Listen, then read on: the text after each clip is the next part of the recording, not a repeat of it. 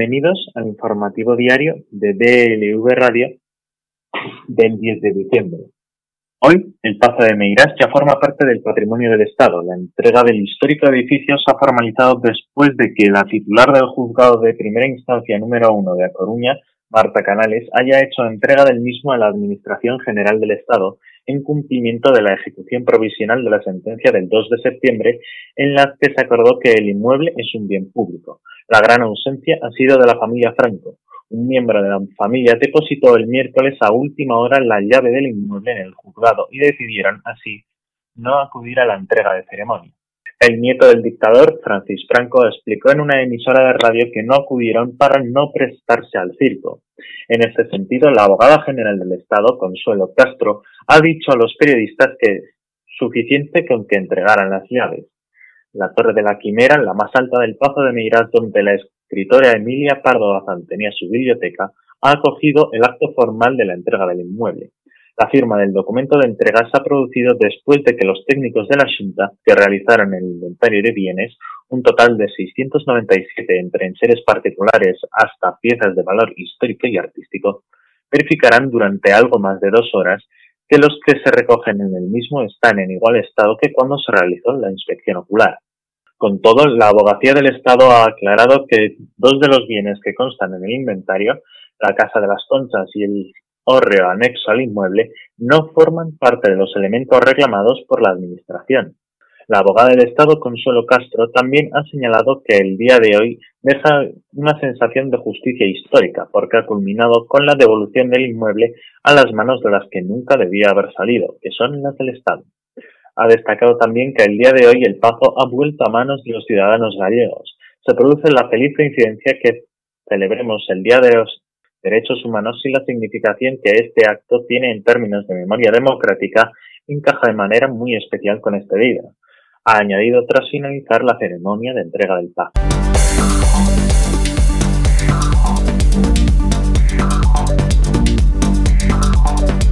El rey emérito Juan Carlos de Borbón acaba de hacerle otra muesca a su deteriorada imagen pública. Ha confesado que ocultó al fisco el manejo de más de 800.000 euros que movió como dinero negro y que lo hizo después de haber abdicado en julio de 2014.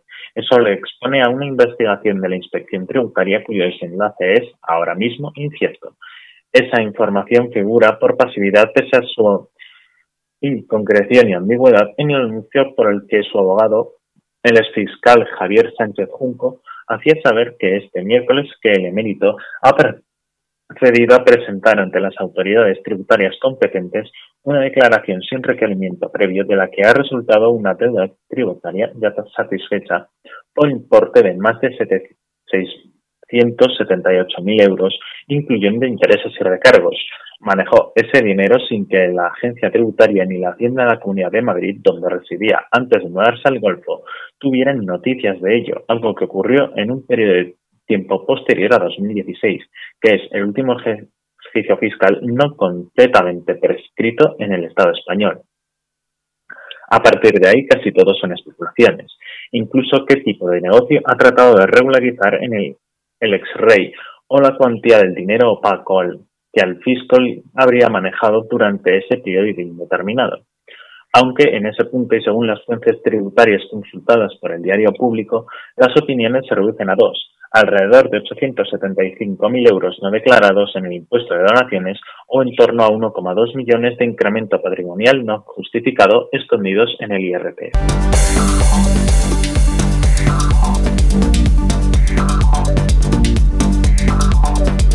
La Comisión de Justicia ha aprobado por una amplia mayoría absoluta el dictamen sobre la proposición de ley orgánica de regulación de la eutanasia, una norma extremadamente garantista y que trata la condición humana según ha defendido la portavoz de Sanidad del PSOE, María Luisa Carcedo, representante del grupo que ha impulsado la norma. Somos personas que enfermamos, sufrimos y padecemos, y cuando ese padecimiento no tiene solución ni visibilidad de cura, hay que ayudar a que esa persona que quiera poner fin a ese sufrimiento, ha explicado Carcero. El texto elaborado por la ponencia, debatido y votado este jueves, ha cosechado 22 votos a favor, 14 en contra y ninguna abstención. Asimismo, la Junta de Portavoces incluirá previsiblemente el dictamen en el orden del día del próximo 17 de diciembre para que sea ratificado por el Pleno de la Cámara Baja. Después, el texto será remitido al Senado. Ante las acusaciones de los diputados del PP y Vox contra la ley, tachándola de radical y acusando a los grupos favorables a ella de querer eliminar a los enfermos para aliviar el sistema económico, Tercero ha recordado que la norma se basa en dos precedentes apoyados por el propio PP. La ley de autonomía del paciente decide la persona y no los médicos, ni los científicos, ni los políticos, y la cartera común de servicios, que desde 2006 incluye la prestación de cuidados paliativos como derecho subjetivo. No busquemos discursos distorsionando la realidad, ha espetado, tras reiterar que esta ley ofrece garantías a los pacientes que quieren terminar con su sufrimiento, Cartero ha señalado, espero que ni ustedes ni su entorno tengan que utilizar esta ley. Ambos grupos, como hicieron en el debate de la totalidad, han presentado enmiendas parciales que promueven un texto nuevo enfocado en una ley de cuidados paliativos. En ese sentido, la también exministra de Sanidad ha afeado al PP que no haya promovido antes una norma para impulsar estas terapias. Si ustedes quisieran una ley de cuidados paliativos, la tendríamos vigente desde hace años.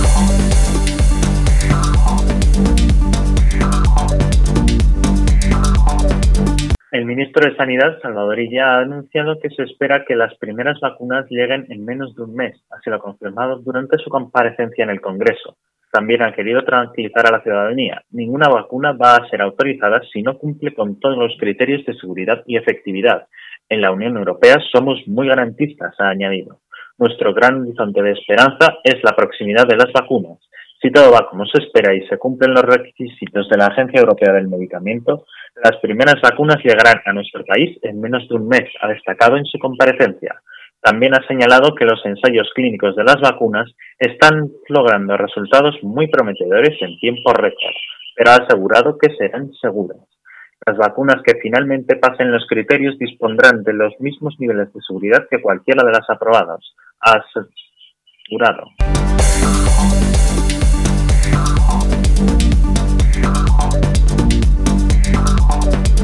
Un incendio de una nave abandonada en Badalona, Barcelona, deja al menos tres muertos y 23 heridos. Siete de ellos han sido evacuados al hospital en estado grave, tres de ellos críticos, mientras el resto, leves, están siendo asistidos en las dos áreas de salud móviles instaladas en el lugar. De los tres heridos críticos, dos permanecen ingresados en el Hospital Germán Trias y Pujol de Badalona y el otro en el Val d'Hebron de Barcelona. De los cuatro heridos graves, tres siguen ingresados también en el Trias y Pujol de Badalona y otro en el Hospital del Mar de Barcelona.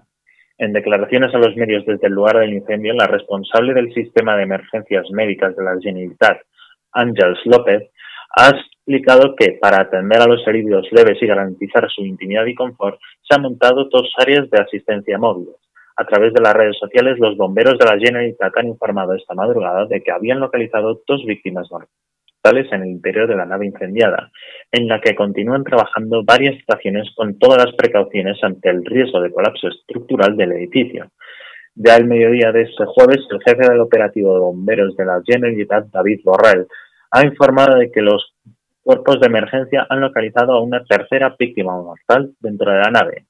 La nave incendiada es un edificio de tres plantas situado en la calle Tortosa, en el barrio del Gorg de Badalona, que está abandonado desde hace años, pero en la que residía alrededor de un centenar de personas sin hogar. Los bomberos no descartan hallar más víctimas mortales dentro del edificio. Así lo ha señalado el jefe del operativo de los bomberos de la Generalitat. Sabemos que podemos estar ante más personas, pero la situación es muy comprometida, ha admitido. Por ese motivo, un perro de la unidad canina de los Mossos de Escuadra, especializada en la búsqueda de personas, está trabajando para acceder al interior de la nave. La Policía Autonómica también ha utilizado un dron para efectuar una primera valoración del interior de la nave ocupada.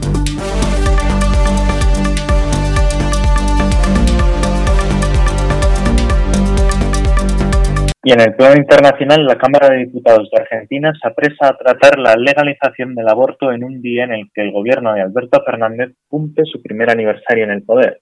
A esta concurrencia de fechas se suma una tercera, el Día de los Derechos Humanos, que en esta nación adquiere un significado especial porque se aspira a que justo en esta jornada se avance para que las mujeres tengan la garantía y la ley de su lado para poder decidir sobre su cuerpo.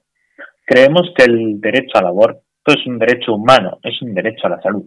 Nos reconocemos como defensoras de los derechos humanos. Es una deuda que la democracia y ya es hora de que el Congreso legisle al respecto, pues es discriminatorio que en 2020 sigamos sin acceso a la interrupción voluntaria del embarazo. Explica en diálogo con el diario público Agustina Vidales Agüero, integrante de la campaña nacional por el derecho al aborto legal, seguro y gratuito. Esta entidad, que reúne a 500 organizaciones sociales de todo el país, se moviliza desde hace 15 años para conseguir la legalización del aborto y desde 2007 han presentado hasta en ocho ocasiones su propio proyecto ante el Congreso. Suyo es uno de los tres textos que se debatió en la víspera de un plenario de cuatro comisiones de la Cámara de Diputados. Los legisladores unificaron las propuestas en un solo proyecto a partir de que presentó el Poder Ejecutivo y le otorgaron dictamen de mayoría por 77 votos a favor, 4 negativos y 4 abstenciones para que este jueves sea debatido por el plenario. El borrador de la normativa establece el derecho a que la persona gestante pueda interrumpir su embarazo hasta la semana 14. La intervención deberá realizarse en los siguientes 10 días. En los 37 años de democracia que llevamos, más de 3.200 mujeres han muerto por abortos clandestinos e inseguros y más de 100.000 niñas víctimas de violaciones y abusos sexuales han sido obligadas a parir, señala Vidales Agüero. Esta ley nos va a cambiar la vida a todas y es un antecedente importante para toda la región.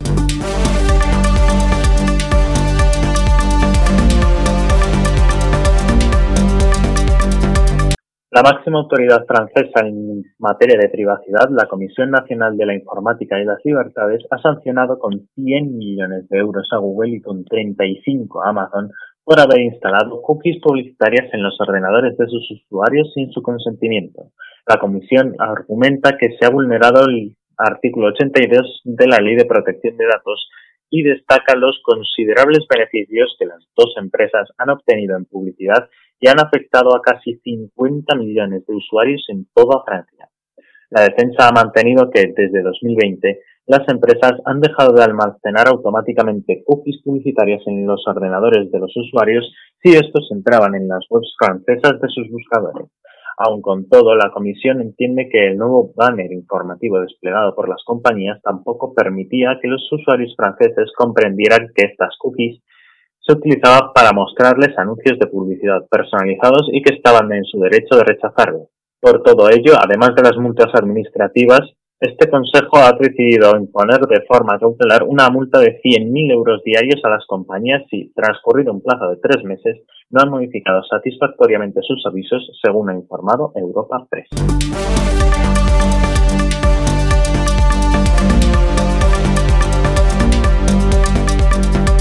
El inminente cambio de administración en Washington, efectivo el 20 de enero, trae consigo oscuros nubarrones para el príncipe saudí Mohammed bin Salman, que en las últimas semanas se ha esforzado por mantener un perfil bajo, como quedó de manifiesto en la cumbre virtual del G20 organizada por Riyadh en noviembre. Su futuro está en cuestión debido a los problemas en los que voluntariamente se ha metido en el último lustro, amparado por Benjamin Netanyahu y Donald Trump, y los que ahora se esfuerzan en salir. La catastrófica guerra de Yemen y el bloqueo de Qatar son dos ejemplos. Un tercer ejemplo es la complicada pero peliaguda situación de los derechos humanos sin olvidar el asesinato del periodista Jamal Khashoggi.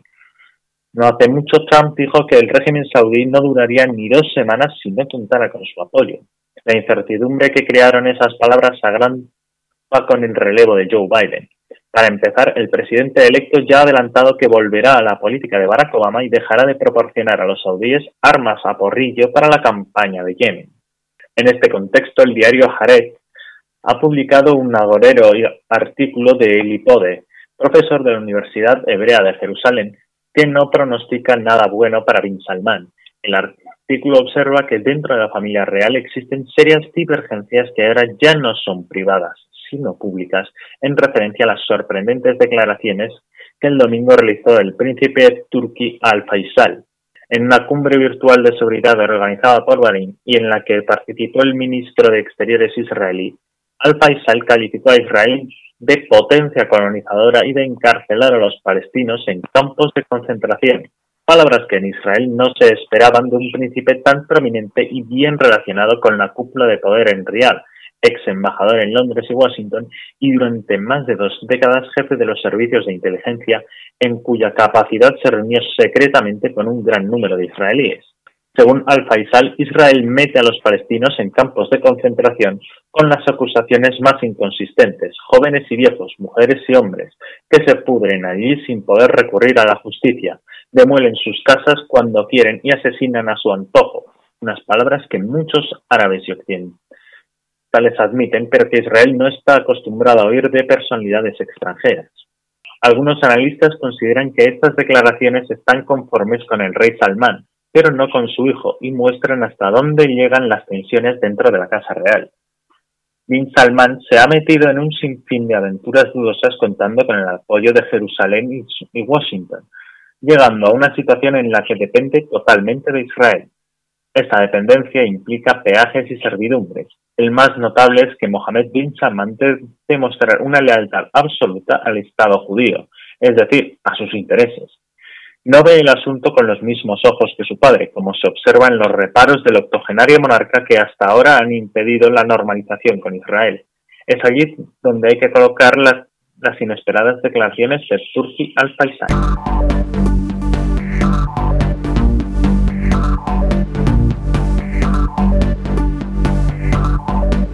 Deportes, después de la victoria del Real Madrid en Champions y la derrota del Fútbol Club Barcelona ante la Juventus de Turín, según han informado Tim McMahon de ESPN, los Dallas Mavericks planean despedir al base veterano Gigi Barea. El movimiento habría estado anticipado desde el momento en que Barea volvió a firmar por un año y 2,6 millones por la franquicia tejana hace una semana. Al parecer, Mark Cuban quería recompensar al jugador de 36 años por sus contribuciones a la franquicia, tras haber disputado 11 temporadas con los Mavs. Sin embargo, el periodista ha comentado que Barea no se plantea todavía el retiro y sigue decidido a jugar en la NBA esta temporada antes de comenzar su carrera como entrenador. Se espera que la medida se haga oficial después de la práctica del jueves, otorgando a Barea la posibilidad de firmar con otro equipo antes del comienzo de la temporada 2021. Si bien ha tenido un buen desempeño durante el campo de entrenamiento, los Maps están enfocadas a darle minutos a Jalen Brunson y Tay Burke como base reserva. Barea regresó la temporada pasada de una lesión en el tendón de Aquiles sufrida en enero de 2019. Llegó a promediar 7,7 puntos y 3,9 asistencias en los 15 minutos y medio que disputó durante 29 partidos, pero su papel más importante ha sido como un valioso líder a pesar de no ser parte regular de la rotación, ejerciendo como mentor para Luka Doncic y otros jóvenes de Dallas. El puertorriqueño llegó a los Mavericks en 2006, tiene unos promedios de carrera de 8,9 puntos y 3,9 asistencias por partido. Ocupa el quinto lugar entre los jugadores que más encuentros ha disputado con los Mavericks con 637. Sin duda, es uno de los jugadores favoritos de la afición Cuban ha expresado en varias ocasiones su deseo de la marea de que formara parte de la organización tras terminar su carrera como jugador.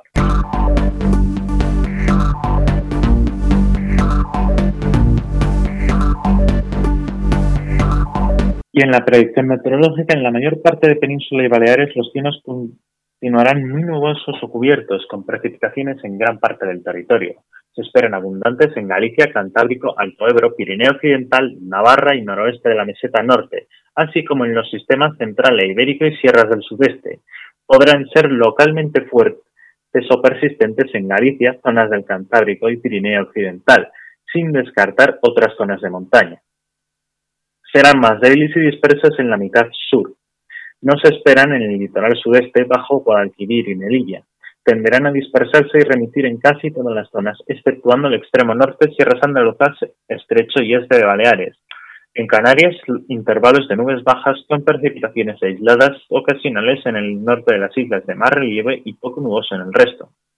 Cota de nieve en Pirineos en la primera mitad del día 2.200 a 2.600 en el central y 1.200 a 1.800 en el oriental, tendiendo a ambas zonas a 1800, 2200 y bajando al final a 1400, 1600. Temperaturas en aumento generalizado, las mínimas de forma notable en el cuadrante sudeste interior. Heladas en Pirineos, viento de componente oeste en la península y Baleares con intervalos de fuerte en amplias zonas, especialmente en litorales y zonas altas, fuerte en Alborán y litoral cantábrico oriental. Alisio en Canarias, rachas fuertes en todo el territorio y probables rachas muy fuertes en Galicia, Cantábrico, áreas montañosas del centro y tercio oriental, Bajo Ebro, Estrecho y Alborán. Y así concluimos el informativo diario de DLV Radio del 10 de diciembre. Les esperamos mañana.